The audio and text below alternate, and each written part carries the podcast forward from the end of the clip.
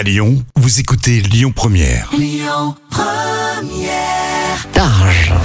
Lyon Première, Success Story. Jean-François Pibre. Pour ce sixième volet, Success Story vous conduit sur les traces d'une véritable histoire de famille, celle de la miroiterie Targe. Créée en 1907, cette institution lyonnaise est devenue au fil du siècle dernier une référence en son domaine. Dirigée aujourd'hui par Guillaume et Stéphane, la quatrième génération, l'entreprise loge aux 60 rue de Marseille, site qu'elle occupe depuis les années 20. Après avoir évoqué les origines de l'entreprise et ses premiers grands chantiers, comme la construction de la halle Tony Garnier, Bernard Targe, qui a dirigé la société pendant près de 40 ans, revient cette semaine sur la période d'entre-deux-guerres, une période qui va voir la miroiterie s'enraciner tout simplement dans le paysage lyonnais. Mon père racontait que pendant quelques années, les, voitures attendaient le remplacement d'un pare-brise. C'était uniquement d'abord des pare-brises plats en verre verre non trempé. Donc très dangereux. Donc ils, ont remplacé ça par du verre feuilleté et- ou du verre trempé. Mais on a une activité importante de remplacement de pare-brise à l'époque.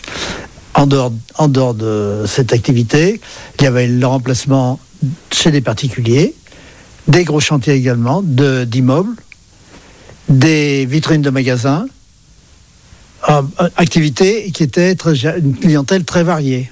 Très variée, c'était le particulier. Également euh, vitrerie dans des usines. À l'époque, bon, les usines étaient essentiellement vitrées avec des sheds. Le shed, c'est un vitrage euh, vertical avec une très légère pente, toujours orienté nord.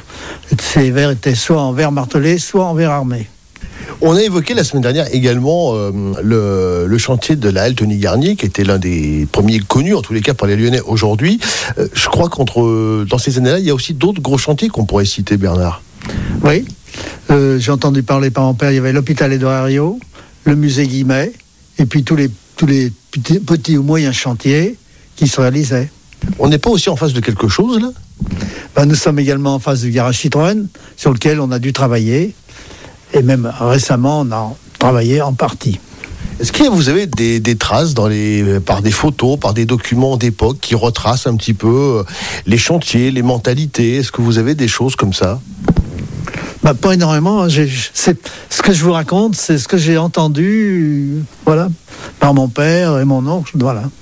Qu'est-ce qui, je ne sais pas si vous avez euh, le recul par rapport à ça, parce que s'il n'y a peut-être pas d'écrit, c'est peut-être compliqué, mais est-ce que vous avez, euh, euh, qu'est-ce qui fait dans ces années-là le, succès de, de la miroiterie Il y a un savoir-faire particulier, il y a une renommée, est-ce que vous avez quelques éléments par rapport à ça? Sans doute, il y a une très bonne ren- renommée. Mais mon grand-père était sans doute quelqu'un de très droit, très impliqué aussi dans la vie civile, voilà. Et très droit, honnête. Vous en avez déjà parlé, mais on peut peut-être un peu le développer aussi aujourd'hui, c'est l'aspect du compagnonnage. C'est quelque chose de très important ici. Oui, le, le terme compagnon vient du terme ouvrier. Dans le bâtiment, on parle de compagnon et non d'ouvrier. Voilà. Parce que nous avons un véritable, nous avons un véritable savoir-faire qui date de, depuis le début de l'entreprise, que ce soit dans la découpe, dans la pose.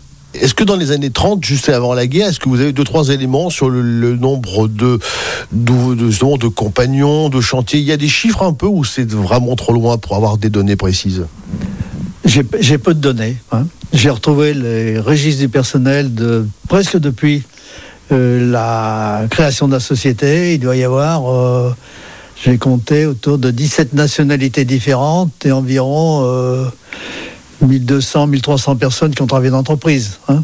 Pas tout en même temps, évidemment, puisqu'on est un effectif 25-30. Quand euh, le deuxième conflit mondial euh, arrive, euh, comment, se, comment se trouve la société? Elle, Là aussi, elle, elle ferme, elle ne ferme pas, elle s'adapte. Est-ce que vous savez comment ça se passe concrètement en 39 En 39, donc, il y avait deux dirigeants d'entreprise, mon oncle Jean Targe et mon père Claude. Mon père Claude a été mobilisé, il est parti en Lorraine, voilà. Et l'entreprise a continué à tourner, sans doute avec des effectifs réduits, puisque certains compagnons ont dû être aussi mobilisés. Mais l'entreprise ne s'est jamais arrêtée, puisqu'elle a même été euh, réquisitionnée par le ministère de la Guerre pour une partie de son activité et livrée l'arsenal de, Tou- de Toulon et, Brest. Ça, j'ai retrouvé une lettre euh, de mon oncle qui écrivait à son père. Grande nouvelle, nous sommes usine réquisitionnée. Avec possibilité de faire appel au personnel nécessaire. C'est ce que c'est des éléments ça que j'ai retrouvé.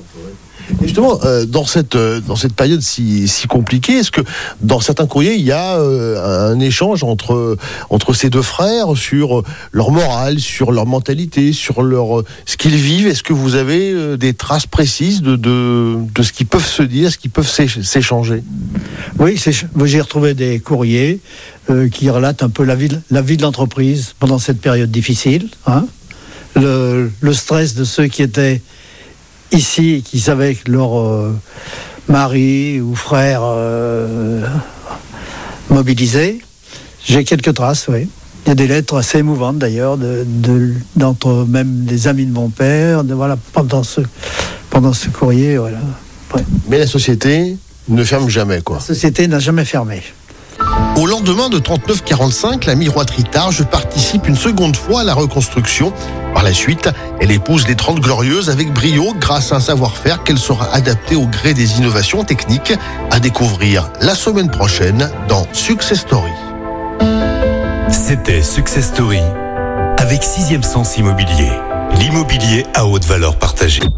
Écoutez votre radio Lyon Première en direct sur l'application Lyon Première, lyonpremière.fr et bien sûr à Lyon sur 90.2 FM et en DAB+. Lyon Première